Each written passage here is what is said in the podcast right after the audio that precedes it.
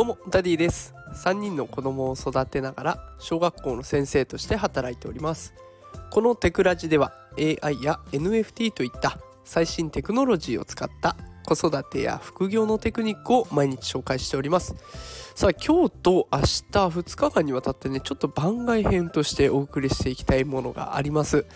で内容としては日曜日の夜の憂鬱さを減らす方法と月曜日の朝をね、えー、気分よく迎える方法というこういったものを紹介していきたいなと思うんですね。でこれ今私ノートの方でも同じようなことを書いているんですけれどもかなり反響がありまして今フォローしてくださっる方がぐんぐん伸びてる状況なんですね。で、これ同じことをスタンド FM で話してみたら、こう皆さんに共感してもらえるのかなとか、あとこれ評価してもらえるのかなっていうところをちょっと知りたくて放送させていただきます。で、こちら日曜日の夜と月曜日の朝ということでね、あの、ちょっと時間がずれてしまいます。で、今これを聞きの方はきっとね、曜日が違うじゃんと思う方もいらっしゃると思うんですけれども、まあ、いざね、日曜日、月曜日を迎えた時の参考になればなと思ってお話していきますますのでよければ最後までお付き合いください。さあそれでは今日は日曜日の夜。こちらの憂鬱を克服する方法を紹介していきたいと思います、えー、今回紹介するのはね科学的な根拠に基づいたものを紹介させていただきますのでまあねあの上っ面な情報じゃないので大丈夫かなと思います。さあそれでは行きたいと思います、えー、その前にまずは月曜日に対する憂鬱がなぜ起こるのかというところから紹介をしていきます。これは生物学的にリズムの乱れがあるというこれが原因になってるらしいんですね。週末になると普段と異なる生活リズムになることが多いですよね。これが生物学的リズム。特に睡眠サイクルに影響を及ぼして体とか精神の方の不調を引き起こすことがあるそうです。それと心理的な圧力これは週末が終わって仕事だ学校だっていう責任が再び始まることへの不安とか圧力が日曜日の夜に襲いかかってきて負担を生じさせるというものになるんですね。でそれと週末の活動も結構関係があって週末に楽しい活動をすることでその終わりが近づくにつれて楽しい時間が終わっちゃうんだという感覚が強くなってきます。そうすると憂鬱につながるということなんですね。まあじゃあこれを具体的に解決していかないといけないということになっていくので解決策を紹介していきます。一つ目は先ほど言った生活リズム。これを規則正しいもののまま維持するということです。金曜日から日曜日にかけての睡眠時間を平日と同じに保っていく、ね、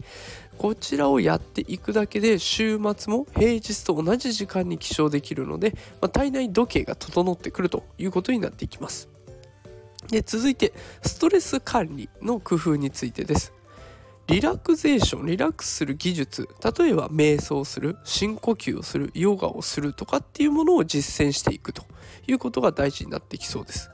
まあ、それだけじゃなくて日曜日の夜には好きな活動例えば読書をするとか映画を見るあと趣味をするとかっていう時間を設けることでいやもうすぐ月曜日だ仕事だ学校が始まっちゃうんだっていう心理的な圧力を減らすことができるというふうに言われています。さあそして3つ目ポジティブなマインドセットの構築これは週末だけじゃなくて平日にも楽しみを見つけておくっていうことが大事になってきます。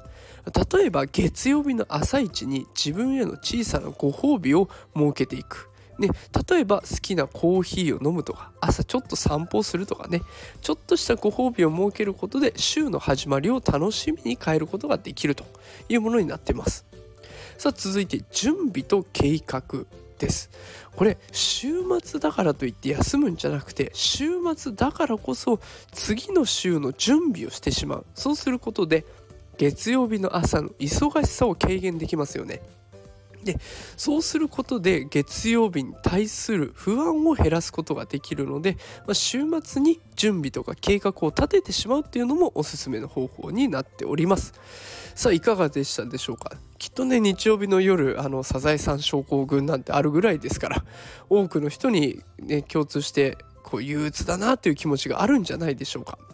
でも生活リズムを整えるとかストレス管理を工夫するとかポジティブなマインドセットを作っておく。そして効率的な準備と計画。これで乗り越えることができるんですね。